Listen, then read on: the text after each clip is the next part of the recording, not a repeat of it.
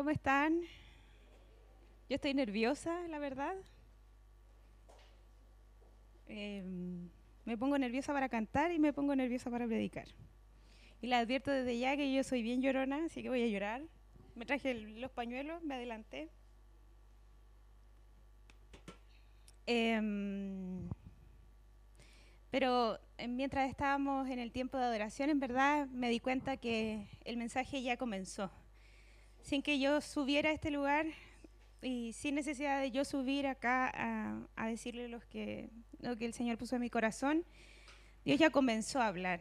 Y se trata justamente de la presencia, de que todo tiene que ver con Él. Así que antes de partir también quiero decirles que lo que les voy a hablar hoy día no lo vengo a hablar desde la superación, no lo vengo a hablar desde eh, la resolución, como que ya lo tengo todo listo, sino que lo vengo a hablar desde el proceso. Y mm, eso significa que eh, yo voy a impartir algo a ustedes, pero también ustedes después tienen que impartirlo a mí. Y cuando me vean mal, cuando me vean eh, necesitando apoyo, también necesitan impartirlo sobre mi vida. ¿Ya? El tema de, hoy se llama el tiempo de Dios, el tiempo de Dios. Y elegí este, este título porque lo encuentro lo suficientemente cliché dentro de la iglesia, ¿no? ¿Cuántas veces nos hemos aconsejado a alguien, cuántas veces no hemos, le hemos dicho a alguien, tienes que esperar el tiempo de Dios? El tiempo de Dios es perfecto, todo lo que Dios hace está bien. Y muchas veces es súper fácil decirlo, ¿cierto? Ah, pero cuando te toca a ti, otra cosa es con guitarra, ¿cierto? Como diría nuestro presidente. Él lo sabe muy bien. Y entonces, eh, muchas veces hablamos respecto a los tiempos de Dios. Sabemos que Dios tiene tiempo para una cosa, sabemos que hay diferentes temporadas. Sin embargo, es difícil cuando a nosotros nos toca esperar la temporada de Dios, ¿cierto? Cuando a nosotros nos toca esperar el tiempo correcto de Dios. Entonces, yo creo que, yo creo que Salomón habló y entendió esto y se puso en nuestro lugar y por eso dejó uno de los pasajes más conocidos de la Biblia, ¿cierto? Eclesiastes 3. Y que me gustaría que pudieran abrir sus Biblias y que pudiéramos ir leyendo juntos. Yo creo que quizás no lo conocen por la cita, pero cuando lo lean van a decir, ah, Eclesiastes 3, sí, todo tiene su tiempo, bla, bla, bla, tiempo para morir, tiempo para... ¿Cierto? Pero vamos a, a entrar un poco más profundo. Yo hoy día oraba y le decía al Espíritu Santo, Espíritu Santo, yo te pido que tú exhortes a las personas. Y eso no significa que el Espíritu Santo los va a retar. Eso significa que el Espíritu Santo va a ir profundo en sus corazones y va a comenzar a sacar a la luz cosas que ustedes no han visto. Así que yo oro por ustedes para que el Espíritu Santo pueda ir profundo y le revele aquellas cosas que ustedes no están viendo. Eclesiastes 3 lo tienen? Bien. El título, por lo menos de la NTV que yo voy a leer, dice todo a su debido tiempo. En otras versiones dice un tiempo oportuno para todo. Hay una temporada para todo, un tiempo para cada actividad bajo el cielo. Un tiempo para nacer y un tiempo para morir. Un tiempo para sembrar y un tiempo para cosechar. Un tiempo para matar y un tiempo para sanar. Un tiempo para derribar y un tiempo para construir un tiempo para llorar y un tiempo para reír. Un tiempo para entristecerse y un tiempo para bailar. Un tiempo para esparcir piedras y un tiempo para juntar piedras. Un tiempo para abrazarse y un tiempo para apartarse. Un tiempo para buscar y un tiempo para ya dejar de buscar. Un tiempo para guardar y un tiempo para votar. Por favor, háganlo.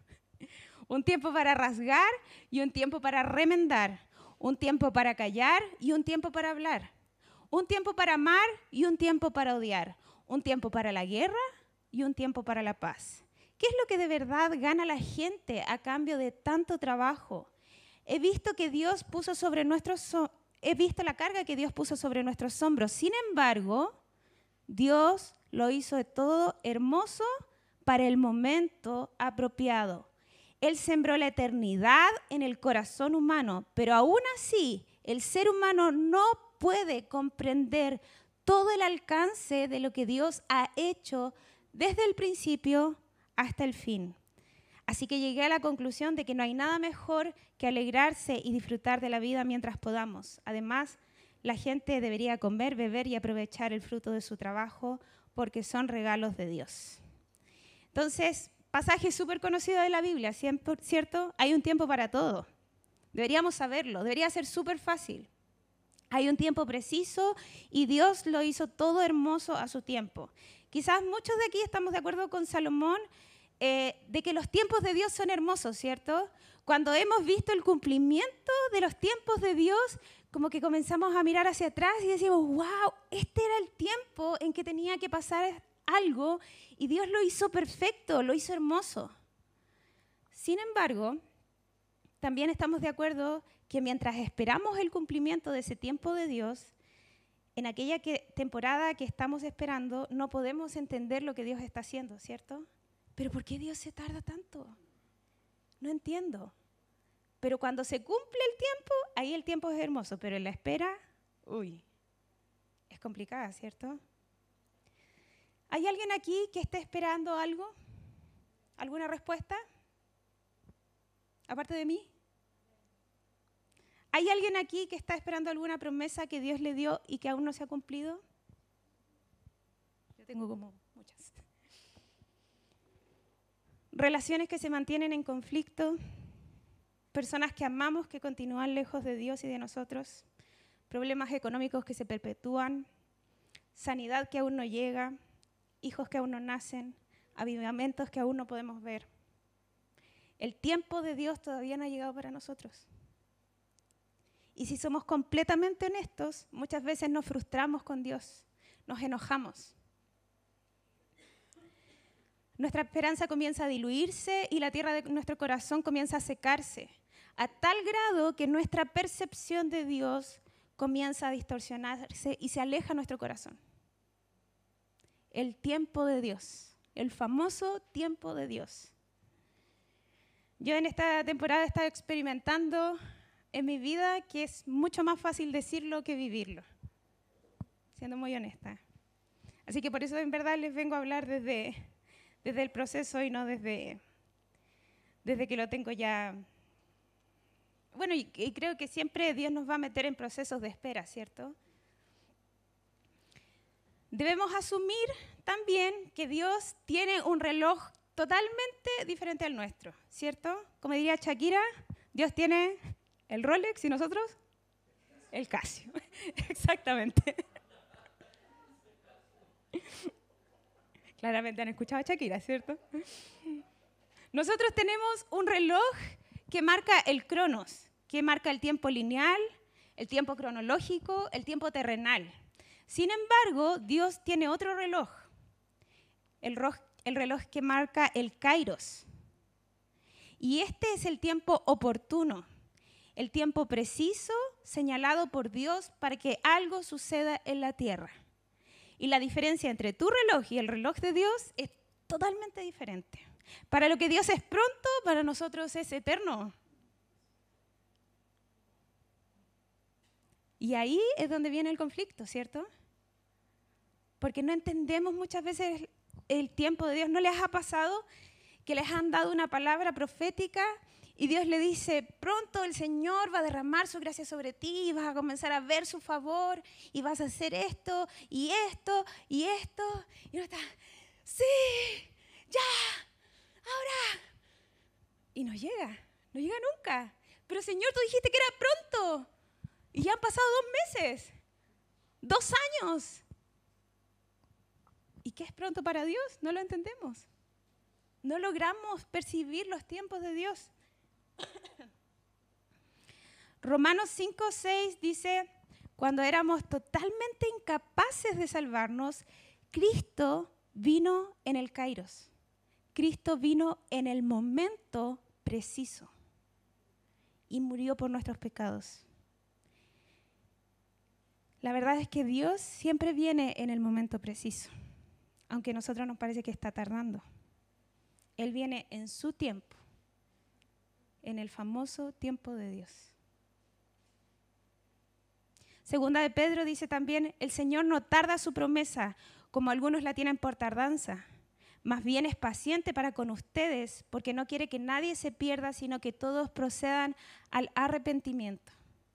Este versículo está dado en el contexto del regreso de Cristo, ¿cierto?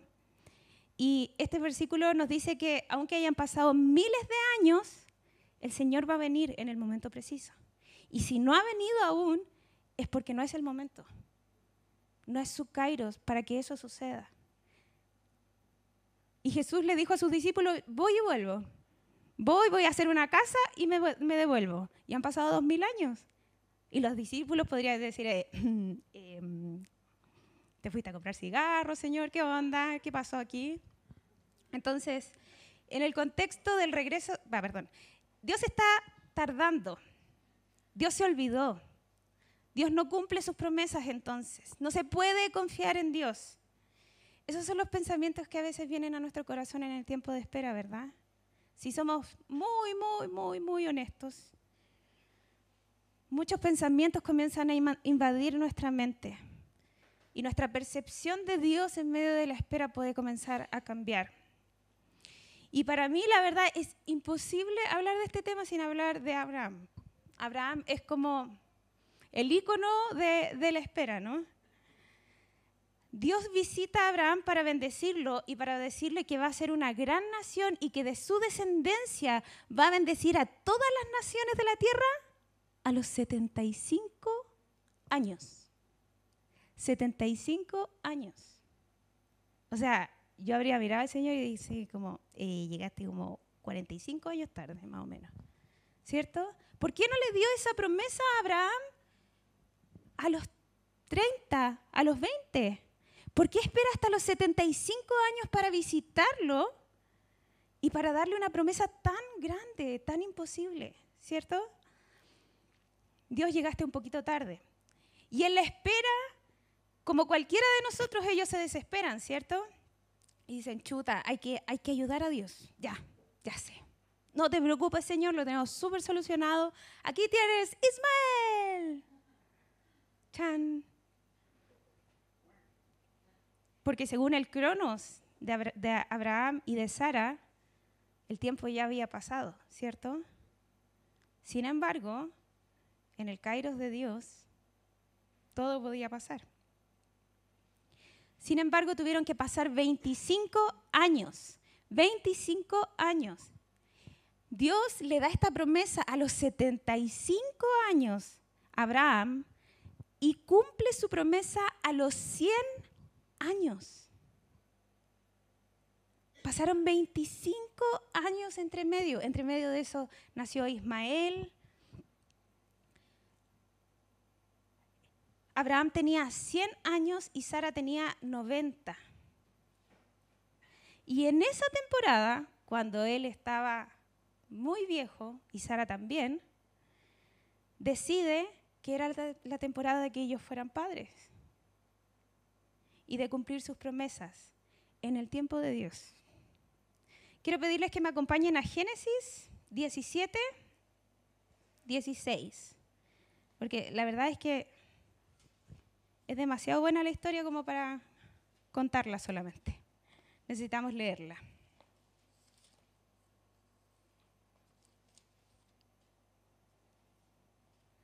Génesis 17, 16 al 21. ¿Lo tienen?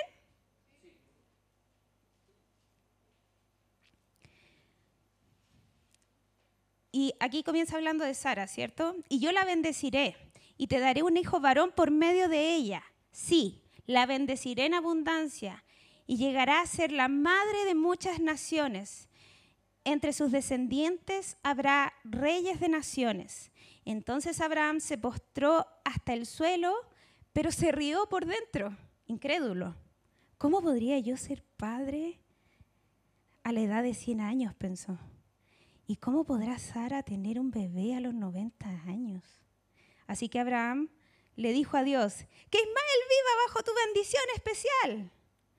Pero Dios le respondió, no, Sara, tu esposa, te dará a luz un hijo.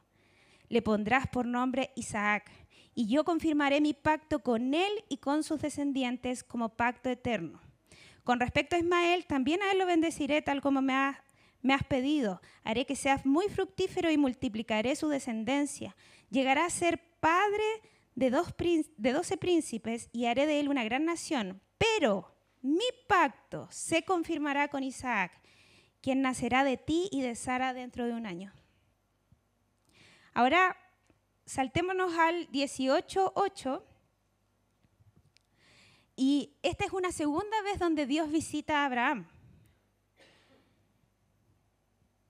Y dice, le dice, ¿dónde está Sara, tu esposa? Preguntaron los visitantes. Se, se, presentó el ángel del Señor en ese momento. Está dentro de la carpa, contestó Abraham. Entonces uno de ellos le dijo, yo volveré dentro, a verte dentro de un año y tu esposa Sara tendrá un hijo.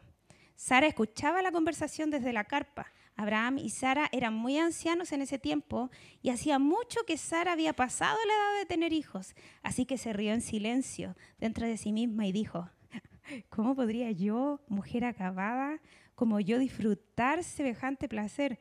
Sobre todo cuando mi señor, mi esposo, también es súper viejo. Entonces el Señor le dijo a Abraham, ¿por qué se rió Sara y dijo, ¿acaso puede una mujer vieja como yo tener un bebé? ¿Existe algo demasiado difícil para el Señor? Regresaré dentro de un año y Sara tendrá un hijo. Sara tuvo miedo, por eso lo negó. Yo no me reí. Pero el Señor le dijo, no es cierto, si te reíste. ¿Se dan cuenta que en la espera comienza a surgir verdaderamente lo que hay en nuestro corazón? Y Dios no se ofende. Dios no está ofendido por lo que está saliendo en medio de la espera en nuestro corazón. Y me encanta cómo termina, cómo concluye esta, esta historia en Génesis 21. Del 1 al 2 dice, el Señor cumplió su palabra e hizo con Sara exactamente como lo había prometido. Ella quedó embarazada y dio a luz un hijo a Abraham en su vejez. Esto ocurrió justo en el tiempo que Dios dijo que pasaría. En el tiempo de Dios. Dios lo hizo todo hermoso para el momento apropiado. Él sembró la eternidad en el corazón humano, pero aún así el ser humano no puede comprender todo el alcance de lo que Dios ha hecho desde el principio hasta el fin. Nosotros no logramos entender todo el alcance de lo que Dios está haciendo en nuestras vidas. Nosotros tenemos un presente y un pasado. Y esa es nuestra información solamente, esa es nuestra revelación acerca de Dios. El futuro siempre es una incógnita, pero Dios nos ve en forma completa y Él está viendo la línea porque el cronos no es un impedimento para Él. Él tiene un tiempo kairos, Él está en la eternidad, Él no vive en nuestro tiempo cronológico. Pero nosotros, en el tiempo cronológico, nos cuesta entender la obra de Dios desde principio a fin. Nos cuesta entender los tiempos de Dios. ¿Esto les hace sentido? Necesitamos vivir nuestro presente mirando al pasado para recordar el testimonio de lo que Dios ha hecho a favor de nosotros. Y necesitamos avanzar hacia el futuro llenos de fe que el tiempo de Dios es perfecto.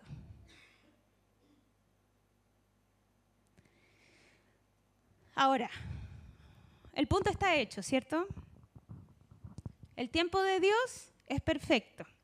Que a nosotros nos cuesta esperar es otra cosa, ¿cierto?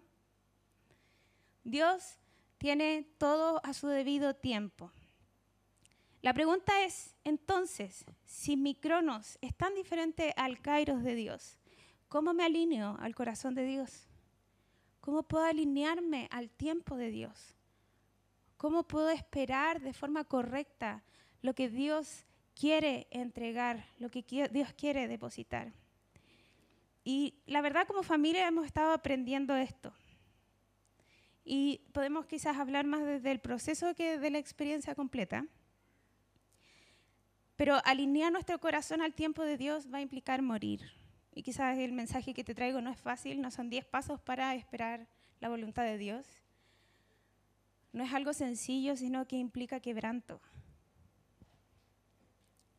Pensamos que a veces es suficiente decir con yo voy a esperar los tiempos de Dios. Los tiempos de Dios son hermosos.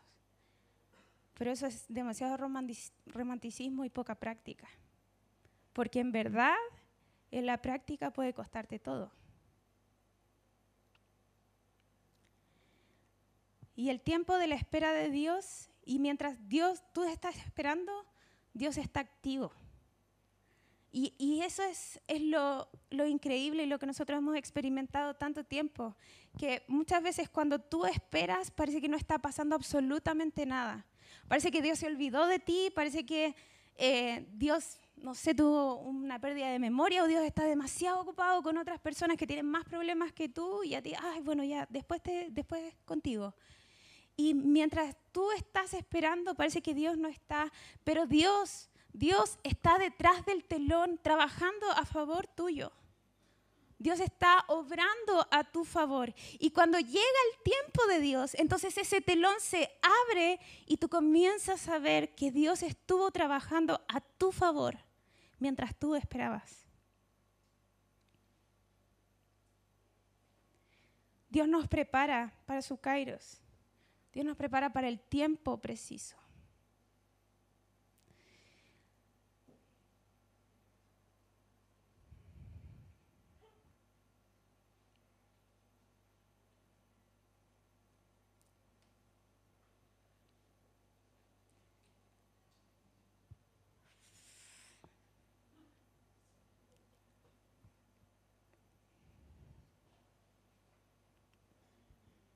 Con Fabián nos casamos hace seis años.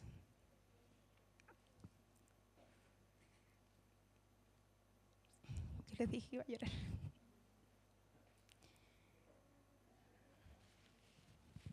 Y siempre, y cuando nos casamos, siempre quisimos hacer la voluntad de Dios. Y quisimos formar una familia en torno a Dios, en torno a la presencia de Dios. No, no, tomamos las decisiones quizás de una familia normal, decidimos casarnos e irnos a estudiar a Argentina. Y siempre obviamente están las expectativas de, de, la gente, de la sociedad, de la familia, cuándo van a tener hijos. Y nosotros siempre decíamos, no es el tiempo de Dios. Porque nosotros somos súper espirituales. Entonces le decíamos, no es el tiempo de Dios. Porque ahora tenemos que ir a estudiar mientras estábamos allá, no era el tiempo de Dios de tener hijos, porque estábamos estudiando. Cuando volvimos a Chile, la gente nos hizo la misma pregunta, ¿y cuándo van a tener hijos? No es el tiempo de Dios todavía, no tenemos trabajo. Cuando tuvimos el, el trabajo, nos seguían preguntando, y nosotros, no es el tiempo de Dios, necesitamos estabilidad económica. Y así con mucha sinceridad esperando los tiempos de Dios para eso, ¿cierto? Y llegó un momento en que sentimos que era el tiempo de Dios de tener bebé. Y nos preparamos, nos organizamos para que fuera el tiempo perfecto y para alinearnos a los tiempos, a los tiempos de Dios.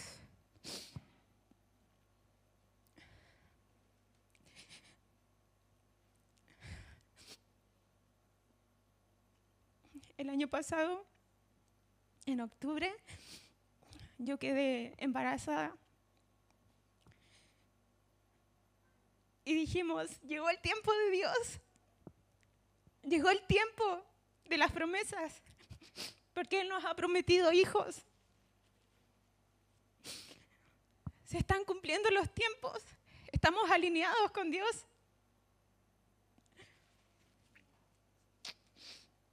Pero nuestro bebé vivió hasta la semana 7 y después fuimos a la ecografía y nos dijeron que el bebé no tenía latidos.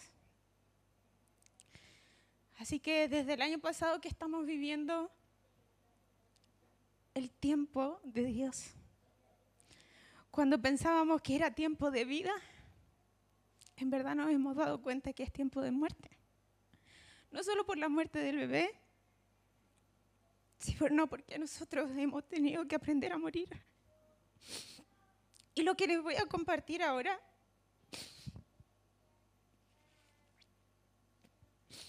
tiene que ver con lo que nosotros hemos estado experimentando en este tiempo. Tiene que ver con cómo nosotros hemos aprendido a esperar el tiempo correcto de Dios. Cómo nosotros hemos aprendido a entender qué es lo que Dios quiere hacer en medio de la espera. Y hoy yo le decía al Señor, Señor, yo siento que tengo muy poco que compartir, porque muchas veces me siento muy quebrada. Pero traigo hoy día mis cinco panes y mis dos peces con la fe de que el Señor lo va a multiplicar en ustedes. Con la fe de que lo que Dios está haciendo en nosotros, como dijo el Popo la semana pasada, lo que Dios hace en tu vida no es para ti. No se trata de ti, se trata de lo que Dios quiere hacer en su iglesia. Lo primero que yo y que hemos podido experimentar como familia permite que la espera en estos tiempos revele lo que realmente crees acerca de Dios.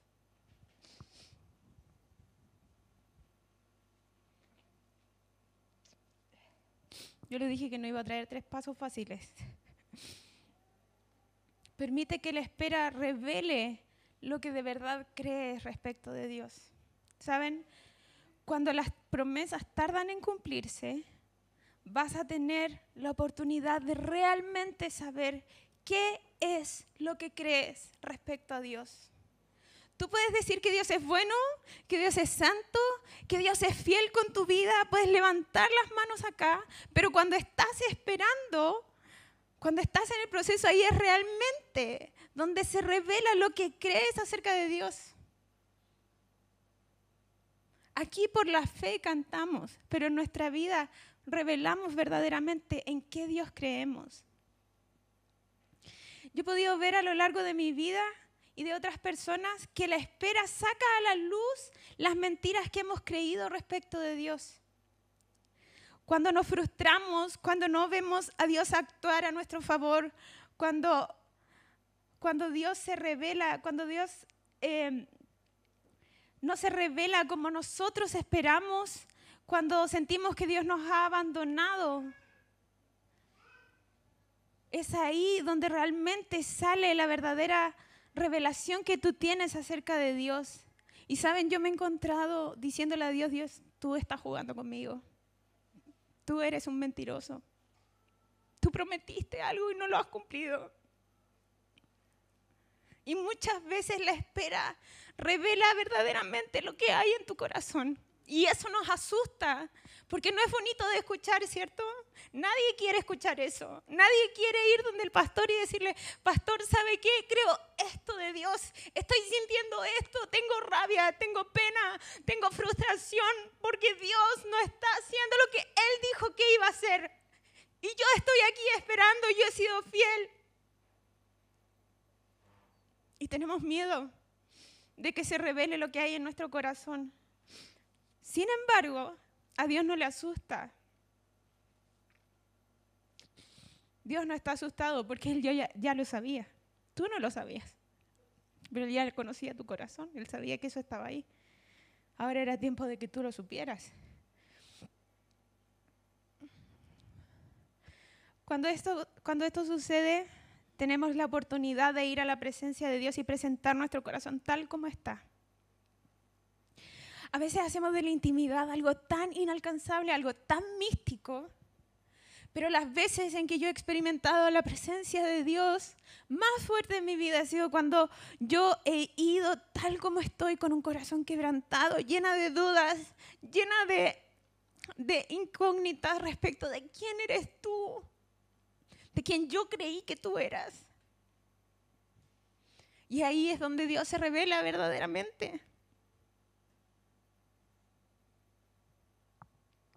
Eso es intimidad. Eso es intimidad. Mostrarte tal cual eres delante de Dios.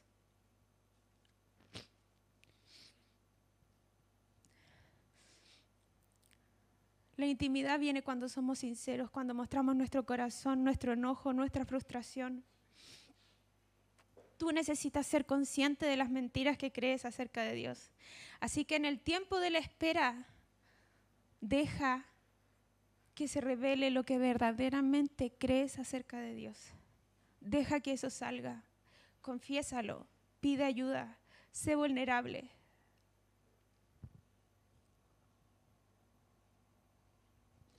Cuando logramos vencer las mentiras que creemos respecto a Dios, tenemos la capacidad de gozarnos en el Dios de las promesas. Y no solo cuando llegue el cumplimiento de las promesas. Lo conocemos. Salmo 139 dice, examíname, oh Dios, y conoce mi corazón, pruébame y conoce los pensamientos que me inquietan. Señálame cualquier cosa que en mí te ofenda y guíame por el camino de la vida eterna. Número dos, permite que Dios te quebrante. Permite que Dios te quebrante. En medio de las pruebas y de los procesos de espera, hemos descubierto con Fabián que son tiempos claves que tú no puedes desperdiciar. Si tú estás esperando algo, entonces, y si estás en una espera en medio de un proceso, de una prueba, entonces tú tienes solamente, escúchame, tienes solamente dos opciones. El quebranto o el endurecimiento. ¿El quebranto o el endurecimiento? Sí, por favor.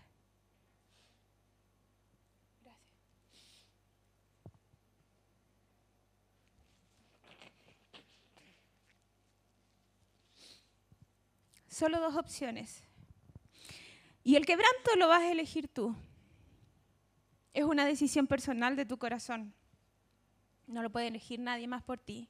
He visto tantas personas enfrentar, no enfrentar adecuadamente estos procesos. Tienen miedo a ir más profundo. Tienen miedo a, que salgan esas cosas que saben que están ahí, pero que tienen miedo a sacar tienen miedo a ser honestos con aquello que está saliendo de su corazón en medio de la espera, así que deciden tapar, no vamos a seguir adelante. Démosle nomás, no importa. El Señor es bueno, los tiempos de Dios se van a cumplir. A lo mejor no era la voluntad de Dios, a lo mejor no importa. ¿Cierto? Decidimos tapar y no enfrentar esas dudas que quedan en nuestro corazón. Vivimos como si no pasara nada, no importa. Nos damos respuestas sencillas, respuestas superficiales, fáciles. El Señor es bueno. No, sí, yo sé que el Señor es bueno. Pero en medio del sufrimiento esas respuestas no te sirven, no te van a servir. Y lo que provocan es que tu corazón se endurezca, alejándote lentamente de Dios. ¿Has conocido casos así? Yo he estado también ahí. Necesitamos la valentía suficiente para dejar que Dios nos quebrante. Porque es doloroso, porque hay que pagar un precio, porque hay que salir de la comodidad, porque hay que pedir ayuda, hay que ser vulnerables, porque duele principalmente. Y saben, cuando Pablo le dice a la iglesia, ofrézcanse como un sacrificio vivo, santo y agradable a Dios, esta es la verdadera forma de adoración, les está diciendo quebrántense. ¿Saben? Vayan ustedes mismos al lugar de muerte, porque el sacrificio era un lugar de muerte, pero vayan ustedes vivos voluntariamente. ¿Saben por qué? Porque el sacrificio vivo puede saltar de ahí y salirse una y otra vez. El quebranto es opcional. El quebranto es opcional. Dios no te va a obligar a quebrantarte. Tú tienes que elegir el quebranto en medio del sufrimiento, en medio de la espera, en medio de los procesos, de, de esperar las promesas de Dios. Es el quebranto lo que es la verdadera adoración.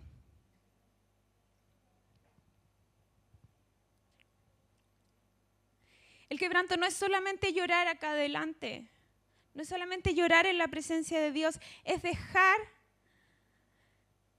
morir mis deseos, es morir a mí mismo, a mis tiempos, a mis sueños, para que los sueños de Dios se cumplan. El quebranto es abandonar totalmente el control para que Dios pueda dirigirme a su manera y no a mi manera, como yo quiero que pasen las cosas. Es dejar que Dios lo haga a su modo.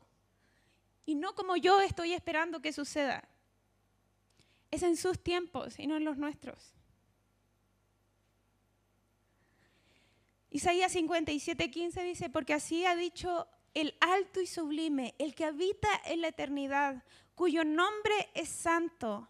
Yo habito en las alturas, en santidad, pero también habito con los que están con los de espíritu humilde y quebrantado y a los, a los quebrantados de corazón. Él está ya en el cielo con sus ángeles, pero Él también habita con los que están quebrantados de corazón. Y hoy decíamos, Señor, queremos tu presencia. ¿Y sabes dónde está su presencia? En el quebranto. En el quebranto, ahí está su presencia, porque Él habita con los quebrantados de corazón. ¿Y sabes cuál es la recompensa del quebranto? La presencia de Dios en tu vida. A veces buscamos en el lugar equivocado, a veces buscamos en la música la presencia de Dios. Pero el lugar de, quebranto es el que atrae la presencia de Dios a nuestras vidas. Entonces, número uno, permite que el Señor revele lo que hay en tu corazón. ¿Qué estás creyendo de Él en medio de la espera? Número dos, déjate quebrantar. Deja que Dios te quebrante. Ofrécete para quebrantarte. Muere. Y número tres, reemplaza la incredulidad por fe y esperanza. La espera es la oportunidad de Dios para que el carácter de Cristo se forme en ti y en mí. Cuando en medio de las pruebas y la espera no optamos por el quebrantamiento, entonces estamos optando por el endurecimiento. Y en un corazón duro lo único que puede crecer es maleza, es incredulidad, es amargura, frustración, hipocresía y religiosidad. Así que tú puedes venir acá a la iglesia y actuar como evangélico. Y puedes levantar tus manos y puedes decir que Dios te bendiga, puedes orar por la gente, pero tu corazón puede estar duro porque no entendiste el tiempo de Dios, porque no te alineaste al tiempo de Dios y no entendiste los tiempos, los procesos en que Dios te ha estado metiendo. Esto dice el Señor a la gente de Judá y Jerusalén. Pasen el arado por el terreno endurecido de sus corazones. No desperdicien la buena semilla entre los espinos. Oh habitantes de Judá y de Jerusalén, renuncien a su orgullo y a su poder. Cambien la actitud del corazón ante el Señor, o mi enojo arderá como fuego insaciable debido a todos sus pecados. Quebranto Por medio del quebranto damos lugar al Espíritu Santo para que se manifieste en nuestra vida con su fruto y nuestro carácter sea transformado al de Cristo Jesús. Por eso Pedro le escribe a la iglesia y dice, así que alégrense de verdad, les espera una inmensa alegría, aunque tienen que soportar muchas pruebas por un tiempo breve.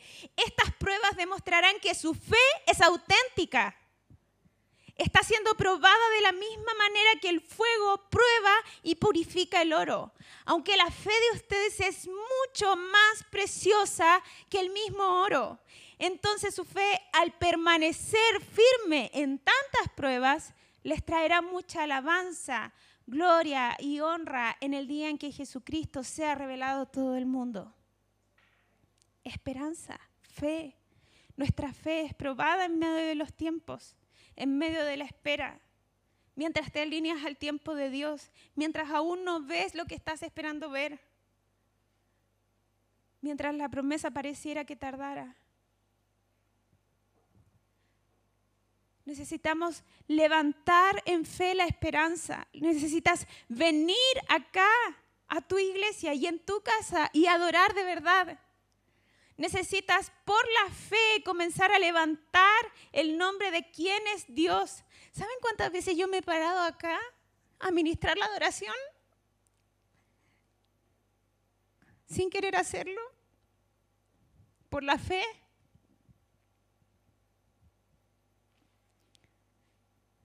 Alineando mi corazón a decirle, Dios, es soberano y sus tiempos son perfectos. Alinea tu corazón, saca las raíces de incredulidad, no dejes que tu corazón se endurezca. Levanta el nombre de Jesús, levanta sus promesas, levanta la fe en medio de este tiempo.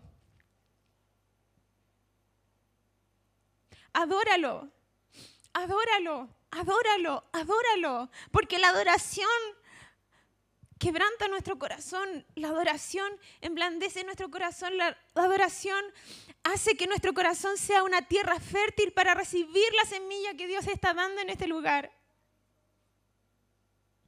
Aprende a regocijarte en el Dios de la promesa por la fe. Más que en la promesa en sí misma, más, más que en lo que estás esperando. Dios es quien dijo que Él es. Y si Dios lo dijo, Él lo va a hacer.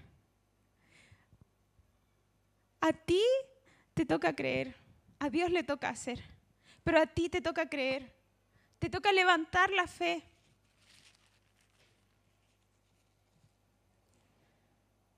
Y mientras esperamos los tiempos perfectos, nos gozamos de nuestro mayor tesoro que es su presencia.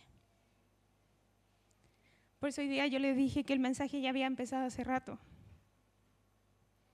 Porque más allá de todo lo que yo les pueda decir, lo único que tengo para decirles es que la presencia de Dios es todo lo que necesitamos. Yo quiero pedirles que se pongan en pie. Que puedan cerrar sus ojos y si a ti te hizo sentido esto que hablamos,